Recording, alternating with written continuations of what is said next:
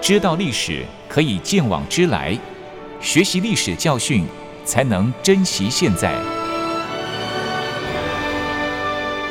了解重要历史事件，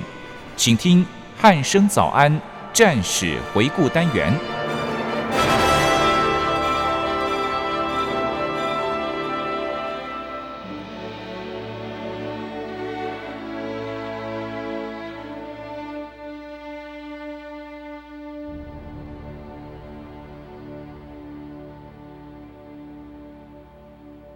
各位听众朋友，您好，欢迎收听今天的战史回顾单元，我是易明。今天邀请到国防大学的邹从龙老师来到节目当中，老师你好。一鸣及各位听众朋友们，大家早安。是老师，上一次我们是讲到这个滇缅边境作战对，嗯然后关于这个战前情势，还有这个李明将军的这个生平介绍概，述，嗯对，生平概述，然后还有包含这个一个非常重要的卢汉卢叛汉变叛变的事件哦。 对对，那上次其实我们最后是讲到这个第八军，它是留在这个滇南的地区对进行继续这个跟继续跟共军做这共个军周旋。对，对然后第二十六军他们就透过空运的方式进到对海南岛了。对没对，错那就是当时我们也可以知道说，就是在外面有共军，然后加上这个卢汉叛变的部分，嗯然后还有跟这个就是两军的指挥官其实意见不太一样的压力之下、哦，他们还是要去执行这种任务哦。接下来是不是要请老师跟我们听众朋友先说明一下，当时共军他们对我国军所采取的一些压迫的政策是什么呢？好，OK。基本上我们上一集有谈到，就是刚刚我们一鸣所提的第八军跟第二十六军，它采取了截然不同的方案，但是这只是一个棋盘，对，他们现在目前想这样做，嗯，事实上呢，我们待会会再讲到，根根本没办法这样做。那是我们待会再来提。我们现在讲到共军这一部分好了。对，这个时候，共军他们是跟他的部队讲说，只可以在李弥、于承万之先头阻止其向越缅前进，嗯，以免该敌过早退入越南。哦意思就是说，他们不想要他们让他们两军继续往南，对，因为希望说这这件事情在中国境内处理掉，是，不要让他跑到其他国家去，嗯，那更不可以让他进入越南。是，对，那这这其中的原因是为什么？那其实我们待会会再谈到。嗯其实真的进去之后，变得真的很复杂。是，好，所以中共在主的第二跟第四野战军协力向滇南前进，嗯，同时在卢汉的帮助之下呢，企图阻止国军跨越滇越跟滇缅的边境。是他希望能够把国军歼灭在中国境内，就如同我刚刚讲的。对，就是不要跑到别人家里去，对，，没错。那一直到一九五零年一月十六号，嗯，第二十六军在蒙自的机场完成第一梯次的撤运。我是们刚不是讲了、第二十六军干嘛？他就是要撤到，海南南岛岛去，对，所以他在蒙自机场，嗯，就是滇南地方那就是在机场场。然后等空运，对，没错。嗯但是只完成了第一批，是，所以我刚才讲，他根本到时候他也没有完成对，到海空南运到岛海，南岛去。嗯，但是共军他已经追到，就我刚刚讲的，第一梯走了之后，撤运刚撤运完，共军就已经追到机场外围了。那等于是在机场被围困，没错，所以第二梯次的撤运海南岛行动也因为这样的关系，他没办法继续执行。是，所以那又因为那个两军的驻地，就是第八军跟第二十六军，因为目的不一样嘛，第八军他是要留在滇南嗯对跟共军作战，对，所以他一定不会再继续往南走。嗯，但是那个第二十六军他因为要到蒙自机场转进，是，所以他势必往往蒙自机场方向走，对，所以这两个部队的驻地已经就太分开了分开分太远对了，他没办法集中，没办法集中跟就没办法跟敌人决战，是，那等于说你被打散了。嗯，就所是以分散的力量，没错嗯，所以第二十六军经过商讨之后，决定了所有地面部队，而后相机向沅江南岸转移。嗯，又自匪军分离后，趁其通过地藏之际，强行与之决战。等于意思就是说，他就是先往南走，是，透过沅江这个天然的障碍，嗯，把敌人分离，对，而且就趁他就是敌人要过江的时候，嗯，要越过这个地藏，这这个沅江这地藏的时候，跟他跟敌人跟共军来决战。是，基本上就军事理论来讲，就用兵来讲，这个概念是对的，嗯，这基本上是可行的。对，但是你要看你做不做得到，哦，可对行了归可行，可行但是你要看你做不做得到。对，跟执行是不一样的， 对，没错。所以呢，基本上就第二十六军呢，还有第八军，它就沿着滇、缅、越，就是滇就是云南嘛，对，缅甸、越南的边境，向缅甸的境内转进，等一下沿着这边境线走。是，对，那基本上呢，在这整个转进期间，第二十六军的部队呢，遭到共军伪冒国军混入，哦，所以有共军就是对，就混入，因为反正都长得都是我们都都对是啊，中国人嘛，因为人种是一样的，对啊，那对只是衣服换不个一样，衣服换个而衣已服而已。对对，那而且在这种混乱当中哦，基本上呃你也很难去分辨说谁是谁。嗯那双方在混战之后呢，这这整场混战之中呢，损损失惨重，嗯，特别是第二十六军。是那为了分散敌人的追击的压力呢，他又把部队区分成两个部分，分别向南来退却。而这整个行军期间呢，通讯中断了，嗯，真的是屋就漏偏逢连夜雨、啊。对，然后二又十六遭军到蛮，长段的，没错，又遭到 共军尾随来袭击，是所以造成主力进入越南一部就是他的九十三师还有两拐八团的，基本上把这两个部队呢，在一月中旬的时候进入缅甸。嗯而且在缅北地区筹措军粮，短暂的停留。是那也得到当地华侨的协助呢，然后致力勉励凑齐他们维持部队的这个钱哦的，这个能量对的生活。那基本上讲到这边，我可能要稍微先讲一下哈。基本上国军在这时候他往南退，从昆明、云南往南退的时候，基本上国军补不上了。嗯中央统战部已经补不上他了，所以对等于说他是已经在没有补给的状态之下是遭到共军追击。嗯你看到、还在这么艰困的情况之下，他还能维持部队的一个严整性、嗯完整。然后虽然说，哎、他们被打退了，但他们还是等于说是有秩序地往后退。对那基本上第八军他从蒙自撤退之后呢，也遭到那个尾随的共军来袭击。嗯那整个第八军最惨，第八军是主力被歼灭，最后撤入到滇缅边境的只剩下两拐三师的拐洞沟团嗯李国辉的部队。是另外，曾经在中日战争期间进入缅甸的远征军，在战后复员的呢，留驻定居在滇南地区的地方自卫队，嗯也跟着国军进入的缅北地区。是等于说，这些人是不是第八军跟第二十六军的兼职部队？对是当初中日战争期间打滇缅的那是那些部队，嗯因为在就地就复员，他就对回到自己的地方去的时候是，然后这时候国军又来了，对他们要帮助国军，然后要又协助加入国军了又加入国军的行列。是对，其实这非常难能可贵的事情哈、嗯那在上述的部队呢，入缅部队在两个月，在二月底的时候，嗯就是缅甸境内有个地方叫大其力，嗯在大其力周边会师，成立了临时指挥部，下辖三个纵队，对也成立了所谓的滇缅边区游击部队。哦对，那这支部队就是我们后续所就变成所谓的滇缅边区游击部队的一个主干。是然后中央统帅部也把这支部队后面赋予它新的番号，叫做云南哎反共救国军。哦对，这支部队到最后已经不是第八跟第二十六军的番号了，就是所谓改编成所谓的云南云反南共反共救救国国军军。是反共救国军基本上在我们国军里面成立的时间，这一支部队是最早的。嗯那它里面有第我们刚刚讲的第八军、第二十六军对的部队在里面，是也有当初中日战争期间嗯进入滇缅地区作战，然后就地复原的这些国军的就之前的旧部是哦，那等于说把这些人整编起来之后，在这个滇缅边区，然后成立这个滇缅边区游击部队，那那变成主干，然后后面又接受我们中央统裁部的那个番号的改变，变成云南反共救国军。嗯对，这边跟各位听众朋友们先说明一下，在共军的追击之下，然后国军的这支滇缅边区游击部队是怎么成立的，作战经过大概跟大家做个说明一下。是的，嗯，是。其实透过老师刚才的说明，可以知道这个共军对这个国军部队的追击，可以说是真的穷追不舍。不遗余力啊。对，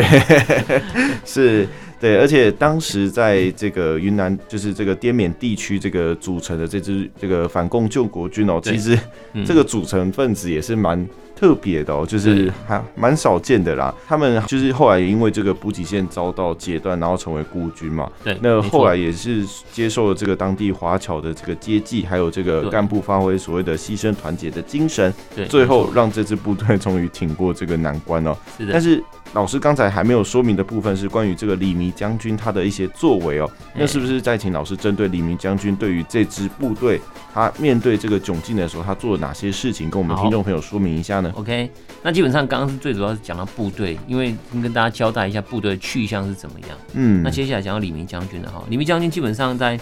率部撤走期间，他基本上他随伴当时的参谋总长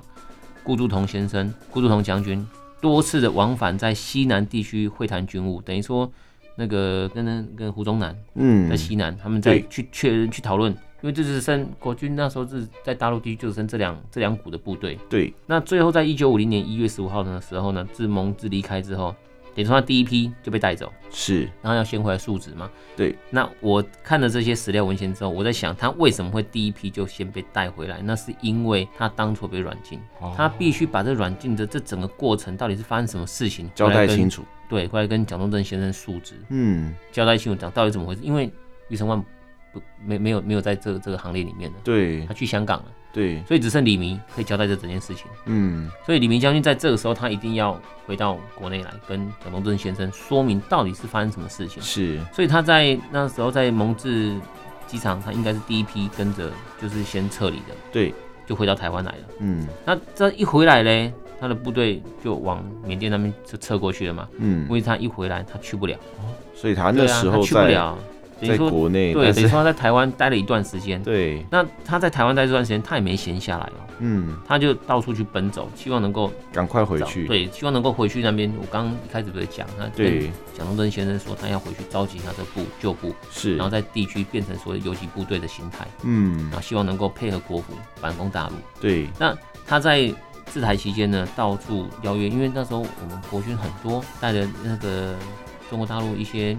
人才刚过去到台湾而已。对，就是对属于一个非常混乱的一个阶段，对，没错。但是这样过来台湾的这些人，也有当初云南地区的人。哦，所以他在他在台湾地区这边找当初那些越南籍的这些这些这些人，嗯，或者这些专家，或者这些学者，或者这些有志之士，希望他们能够号召他们一起来反共，嗯跟他一起过去。对，那而且就是要要找钱，哦，因为国府这时候没什么钱，是，对，所以在四月十三号的时候呢，他一九五零年四月十三号，他就先飞往曼谷，泰国曼谷，嗯，负责来拟定在滇南游击计划的他的筹措、他的军费跟他要做这件事情的相关事宜。是，那经过多方的协调之后呢，联络了双江啊、云锦、耿马、蒙定等地区的反共志士之外，嗯，也争取获得了滇缅边境的野人山的土人的部落支持。就我刚刚讲了，就他们是其实当地的这那个些地区里面没有没有没有没有太人多就是一土著而已。是，对，但是你要在那边生存，你就要跟他们合作啊。对，要跟他们打交道啦，对，，没错，就是要对跟他们打交道，要是要有互有往来嘛，嗯要、不然你怎么能能够存活得下来？我们又不是当地人。是，对不对？所以一直到他在这边到处奔走。那你刚刚有特别提到，他是前往曼谷，嗯，曼谷是泰国，对，所以他这这个国际关系很妙，是这时候泰国跟缅甸刚成立这个政府其实是对立的，不友好的，哦，对他们有一些他们有一些边利境益上上的问题，对，对，还有一些利益上的一些争执跟纠纷没有搞定，所以是泰国政府也在这个时候他帮助我们国军。哦，对，所以你会发现到接下来有很多的物资或干嘛都是透过泰国 泰国这个这条管道哦进入蛮到，非常的特别，对，没错。那我刚刚其实讲那个上一集的节目当中，我讲到滇缅边区它是在哪些个地带之后，其实你可以发现到，你要从那边出来，你就先有陆路，嗯，然后到缅甸或泰国，对然后再空运或者是海运对才能出得来，对，就是所以非常交的通漫长非，常不方便。对，所以它刚好能够，因为你不可能缅甸政府协助你啊，嗯，你一定是要透过泰国政府啊。对，对，因为它需要的这些补给还是要有东西，还有管道能够进得去才是重点。嗯你进不去也没有用。嗯，所以基本上在这样一个状况之下呢，在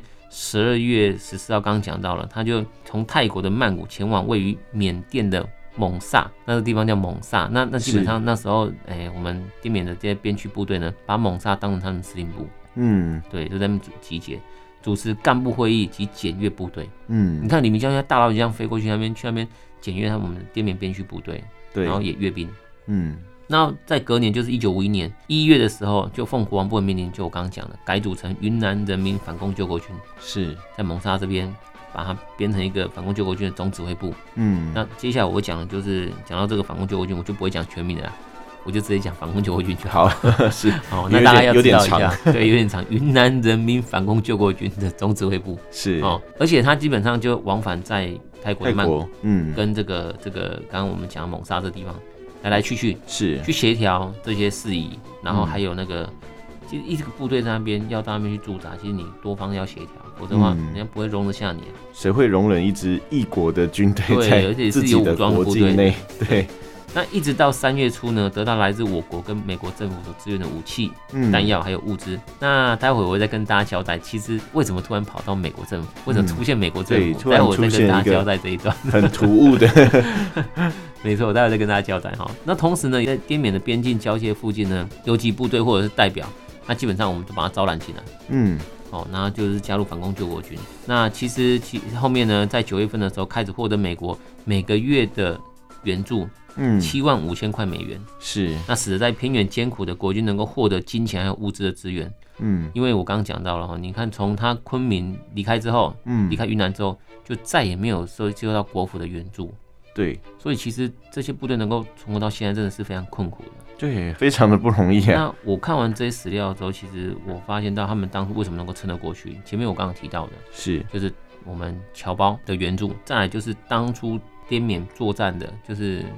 中日战争的时候，嗯，入缅作战那那些那一支部队，对复原的那些就地就地复原那些人，那些国军的旧部嗯，他们的一些资源，是，然后再来就是什么干部，他把自己身上一些值钱的东西跟当地土著去做变卖交换，是，然后才能够把我们这支部队维持下来、撑下来。嗯，因为没有资源啊，国府没办法支援过去啊，对这么远，然后有有东西过不去啊东，西过不去，对，对，所以真的是非常困苦的问题哦。嗯那基本上一直到一九五一年，刚刚讲到一九五一年的冬天的时候，嗯，就是反攻救国军的的人数已经到达大概一万四千多人了，而且在缅甸、泰国、辽国的这整个国境的边境这块土地，刚刚我刚刚讲边区那边是，哦，在那边实施就是把部队安置在那个地方，嗯然后同时也不断地在做训练嗯。哦，准备要反攻大陆，对，大概是这个样子。嗯，是，其实可以透过老师的分享哦，我们可以知道说这 支反共救国军，好，是的我也用简称就好对了。对，反攻救国 军，对，这支反共救国军呢，真的是嗯因为这个武汉叛变，然后在共军的这个追击之下，嗯可以说是面对了这个颠沛流离啊，很内流离，而且各种的内外夹击，对内外夹击，然后加上就是可能当地或许语言也是不通的啦，不通不通，当然不对通，，嗯对，所以可能这个在沟通上跟取得资源上面也有非常多的困难哦、对，没错。对，那接下来不知道老师要讲的是哪一个部分呢？好，OK，那这时候基本上，呃，有关国军将领部分，先跟大家提一下哈。嗯先跟大家说明是原本在云南地区的国军，除了第八跟第二十六军之外，我在上一集也特别提到，其实还有其他的国军部队编制的国军部队，对，就是除了那什么保安保大安队队，大队之对外，对哦对，那其实还有两另外两支国军部队，哦就七十四军跟是九十三军。七十四军的军长叫于建勋，九是十三军军长叫龙泽惠。是但是这个七十四跟九十三军都是卢汉的嫡系部队，哦，所以就是 一所以口你可气以跟着没错。卢汉所以你可就以看到当初卢汉为什么把二十六军跟第八军的部队支开，去嗯，其他边境说，哎呦，你去那边跟共军清剿共军，对事实上就是把他的主力打散。哦，那他把第七十四跟九十三军放在集中中间，对集中放在中间，他就没派他们这两支部队出去。嗯所以当卢汉叛变的当时呢，就随着反叛中央，就一起就就一一起也也跟着反叛了。嗯所以只有李弥跟余承欢的将军，只有他们两个没有反叛，所以才被对软禁。是对，那第八跟第二十六军在中央知道说卢汉叛变的时候，就是中央就想说，就用这两个军来弥平这个叛乱就好，对其实是可以做得到了。但是因为卢汉把这两个指挥官、这两个军的指挥官都软，禁了，而且还威胁国军，他才能全身而退嘛。嗯那虽然他先后把李弥跟余承欢两位军长都释放回来，但在返回部队之后，他们两个采取截然不同的处置方式。李弥将军是整编他的所属的部队，然后并跟二十六军一起协力，然后把人送回来啦，或者是再撤往那个滇缅边区。嗯那第二十六军的军长余承欢将军就没有回来了嘛？对上一期我们讲过，他就直接在就是就过过境就进入香港，对就再也没有跟国父有联络。是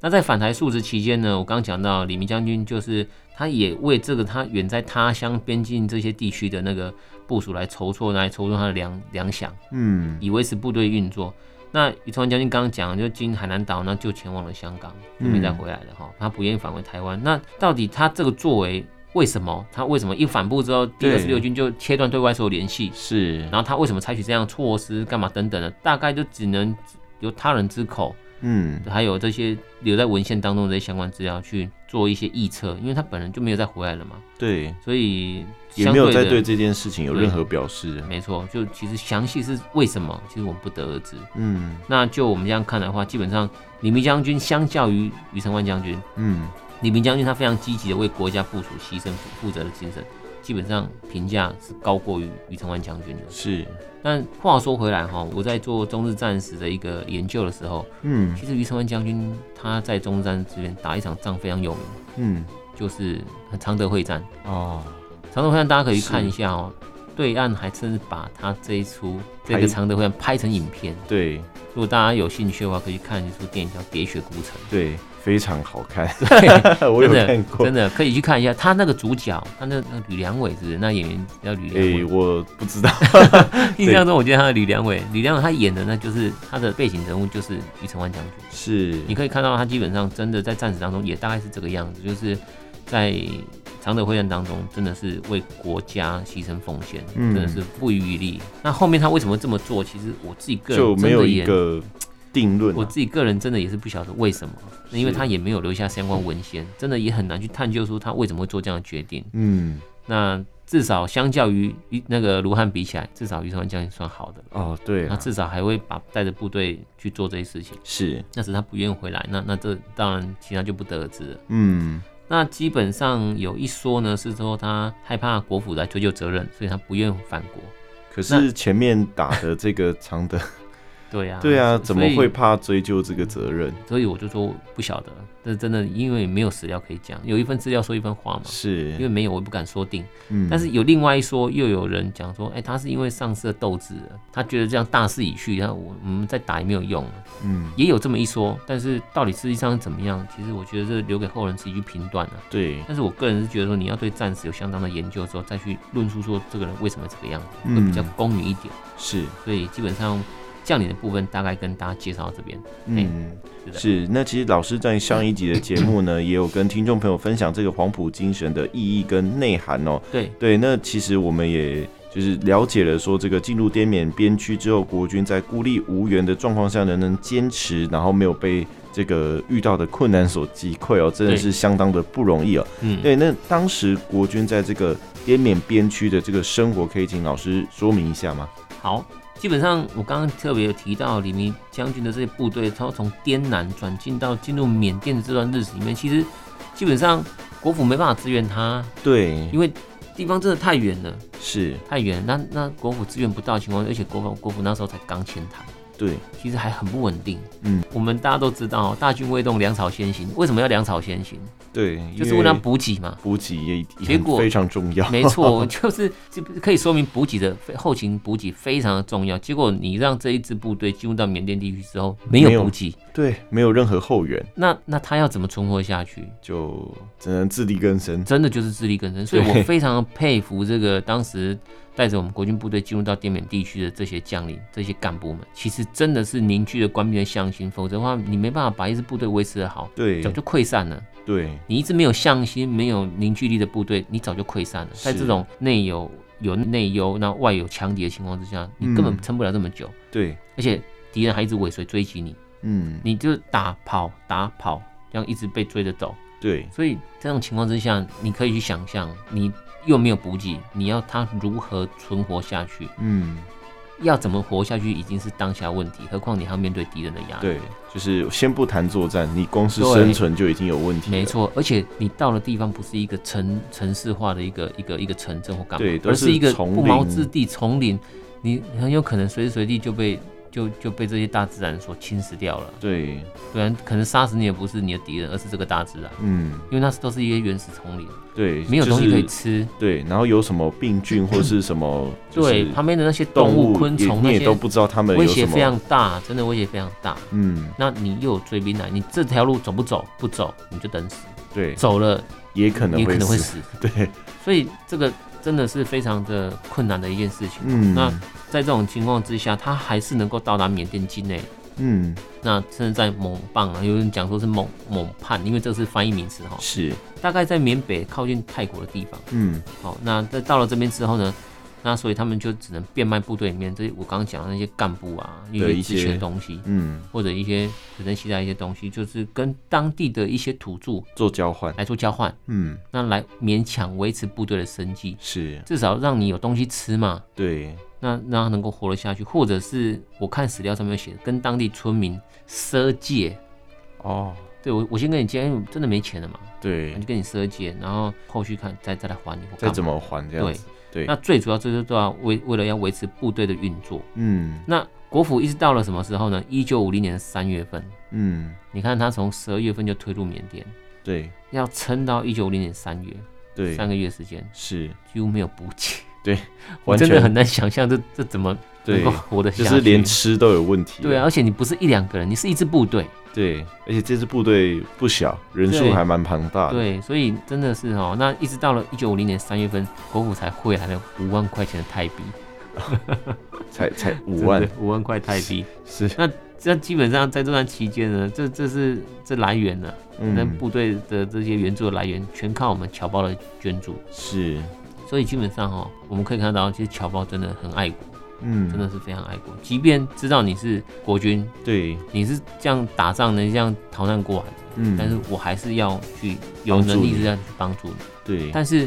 我没办法长久了，对我还是要维持自己本身生计，我只对，能当然原，华一时侨啊，一一个人的力量怎么可能？对啊，对而且虽然说他们有有部分一群人，但是救急不救穷嘛，嗯，你长时间没有补给，怎么能够救得下？是能能能够帮得了就吗？短时间几个月可能还勉强过对得啊去啦，但是但是长期的长期就可能很无难法啊了。对，对，所以基本上也靠这些侨胞啊，然后还有刚刚我讲的，一九五零年三月份汇来的这五万块泰铢泰币，才可以嗯度过这个难关。是，但是基本上在这种被中共追击的压力之下，又身在异乡，又没有援助可以支持的情况之下，嗯，如果是我刚刚讲的没有凝聚部队的向心，是不可能可以度过这种艰难的窘境。对，也由此可见哦，干部必须有牺牲的精神，嗯，才能够领导你的所属干部，也可才可以在这种艰难的情况之下建立官兵的团结，来执是，行这种艰难的任务。对其，实最主要是这个样子。嗯，是的是。其实透过老师刚才说明，可以知道这个部队补给其实是维持一个部队它正常运作的根本哦、对，没那错，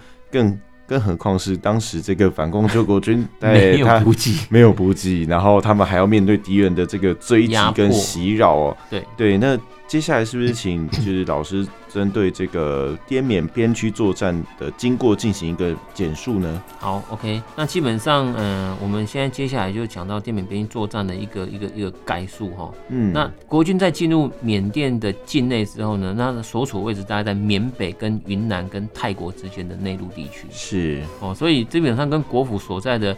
台湾啊相距是非常的遥远。嗯是所以无论在通信联络或者是一些你你要到这个地方的交通上面，都必须透过陆地、海对，上、空中嗯这些这些不同的交通地工具方的的交换之下，你是的交通才能够得以进行。对，那所以，嗯、要能够受到国府的援助，其实基本上是有一定的难度嗯哦。所以话说回来，所以虽说我们刚刚讲的，真的没有补给，没有援助，但是他们要援助，他们也真的有一定的难度嗯哦，不是说随随便便，哎，我今天部队在哪里，我就东过去西送过去了，就好，不可能，真的。然后，所以呢，我们在上一节节目当中，我们有提到哈，基本上在部队进入缅甸境内的时候，我们基本上干部是有变卖自己的一些一些之前一些的物品对一些物品，对那跟地方的土著有一些交流交流或者是跟交那个换对对交换才能够让部队存活下来。嗯特别是到了四月份的时候，是李明将军他把他私人积蓄带过来了。上一期的节目有提到说，那个李明将军他到泰国去嘛，对他基本上那时候他到泰国去的时候，他就把自己私人积蓄带过去。哦，那私私人积蓄多少钱你知道吗？有十万块的美金呢、在十当万块时的美是金，这个不小的数目，非常庞大的一笔钱呢、 对十万块美金，以以对以那时候来讲，那时候钱一一九五零年代，嗯那，十万美金非常的当我在做资料整理的时候，然后看到这一这一这个部分的时候，真的非常感动。嗯当初有多少的国人、嗯政府要员，甚至一些高官，对他有这些钱，他都跑到国外去，是他才不会跟你在那边打仗。嗯何况各位听众朋友们去思考一下，他把他自己私人积蓄十万块美金带过来，对作为部队急用。嗯由此可见，这个将领他如果不是一心为国的话，他何必这样做？对啊对啊谁会没事把十万块拿去，而且还是美金，对，拿当去时十部万队，块就已经很大了，他还是对啊美金，他搞不好可以一辈子，至少半辈子不愁吃穿 的 呃状况。，可以不要说半辈子，我觉得他可以维持一段时间不愁吃穿的。对他把它拿出来去作为部队的急用，然嗯后又回到那个战场去来对收容他的旧部，是，这是非常难能可贵。试问现在有多少人可以做到这样的一个、嗯一一个壮举？我对讲到壮举，真的不为过。是，那也可以看得出来哦，基本上补给真的非常困难嗯哦，政府没办法透过那种正式的管道去支援你，嗯，导致于这样一个窘境的发生，所以真的是非常的对那时候部队来讲，真的非常的真的令人感佩啊！嗯，嗯这些将领的这些所作所为，真的非常令人感佩。 是对的，真的听起来真的是壮举啊！壮举的真的确是如此，对，真的也用是壮举形形容他来也不为过真啦的。其真的实是真的是这样。是好，那今天由于时间的关系呢， 那呃，今天也非常谢谢 老师，就是跟我们分享的这个当时这个反攻救国军他们在滇缅边区的这个生活情对形，还有是的当时面对的这个困境，他们是如何挺过来的。对，那没最后错听到李明将军带着这个十万美金去做了这个壮 举，壮举，真对，的真的是也是令人相当的感佩帮哦。助他的旧部啊，对，真真的的是，不然要怎么生存下去，我还真的想不到。真的是对想不到，真的想不到。嗯，对好，那今天的战史回顾单元就到这里，我们下次再见喽，拜拜。谢谢各位听众朋友，谢谢。